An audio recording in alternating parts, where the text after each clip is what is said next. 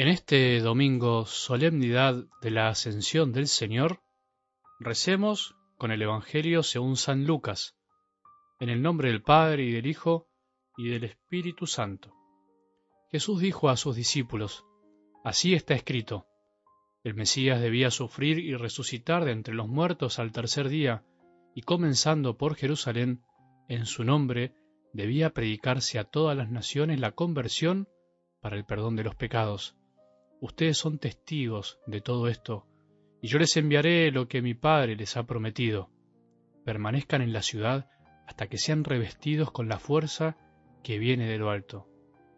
Después Jesús los llevó hasta las proximidades de Betania, y elevando sus manos los bendijo. Mientras los bendecía, se separó de ellos y fue llevado al cielo. Los discípulos, que se habían postrado delante de él, volvieron a Jerusalén con gran alegría y permanecían continuamente en el templo alabando a Dios. Palabra del Señor.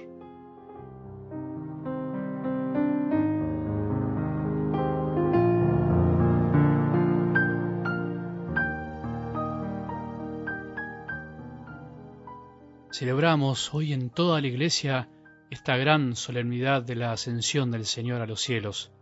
Jesús, después de resucitar, a los cuarenta días, dejándose ver por sus discípulos, ascendió a los cielos y se ocultó o se dejó ocultar por una nube, como dice la primera lectura de los Hechos de los Apóstoles. Él partió para estar junto al Padre, para ser premiado por el Padre, diríamos, después de haber venido a cumplir su voluntad y al mismo tiempo ascendió para ayudarnos a nosotros a empezar un camino nuevo, una nueva etapa de la historia, de la historia de la humanidad, de tu historia y de la mía. También dice la primera lectura que unos hombres vestidos de blanco, unos ángeles, dijeron a los discípulos, ¿por qué siguen mirando al cielo? Este Jesús que les ha sido quitado y fue elevado al cielo, vendrá de la misma manera que lo han visto partir. Los discípulos hicieron lo que cualquiera de nosotros hubiese hecho. Miraron a Jesús mientras partía y seguramente Jesús los seguía mirando mientras ascendía. Qué imagen tan maravillosa. Pero no querían quitarle la mirada al Señor. ¿Recuerdas en tu vida alguna despedida? Esas partidas en las que te quedaste mirando al que se iba mientras él te miraba. O al revés, vos te ibas y todos te miraban mientras te ibas en las despedidas.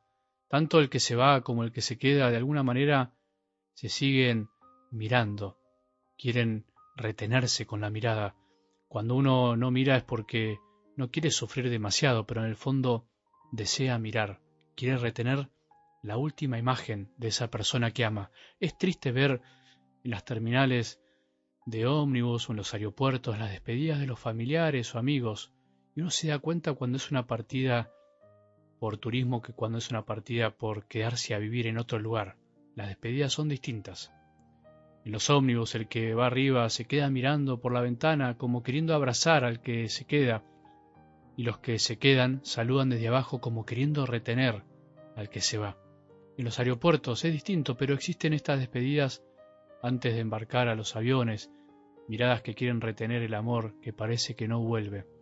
Podríamos imaginar algo así en este día de la ascensión de Jesús, una especie de partida despedida, pero sin un transporte, sin aviones ni ómnibus y con una gran diferencia, una despedida que en realidad era una permanencia asegurada, algo extraño para nuestro entendimiento.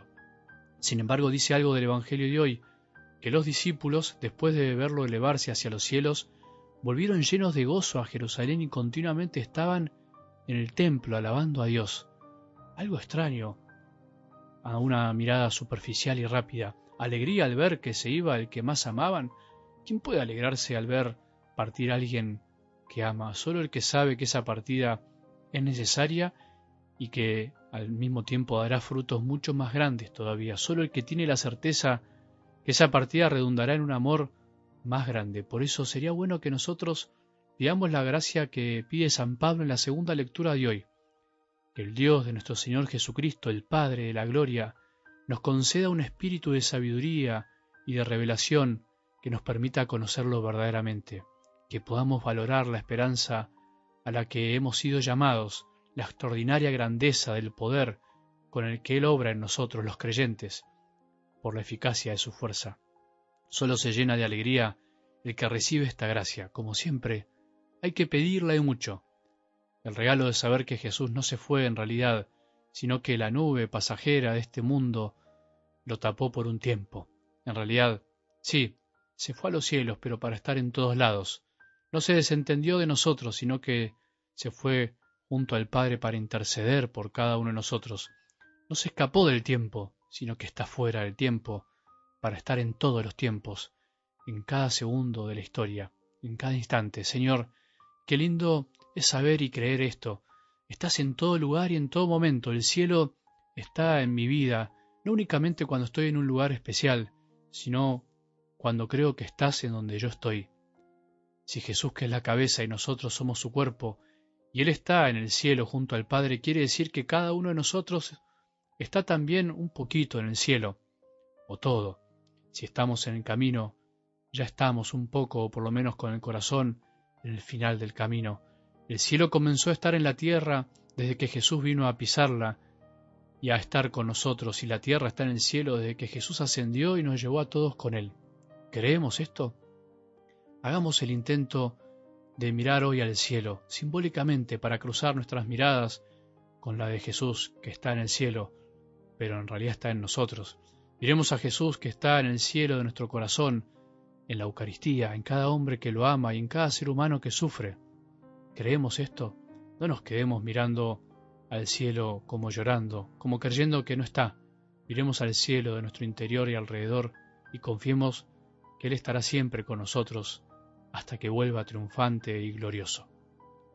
Que tengamos un buen domingo y que la bendición de Dios, que es Padre misericordioso, Hijo y Espíritu Santo, descienda sobre nuestros corazones y permanezca para siempre.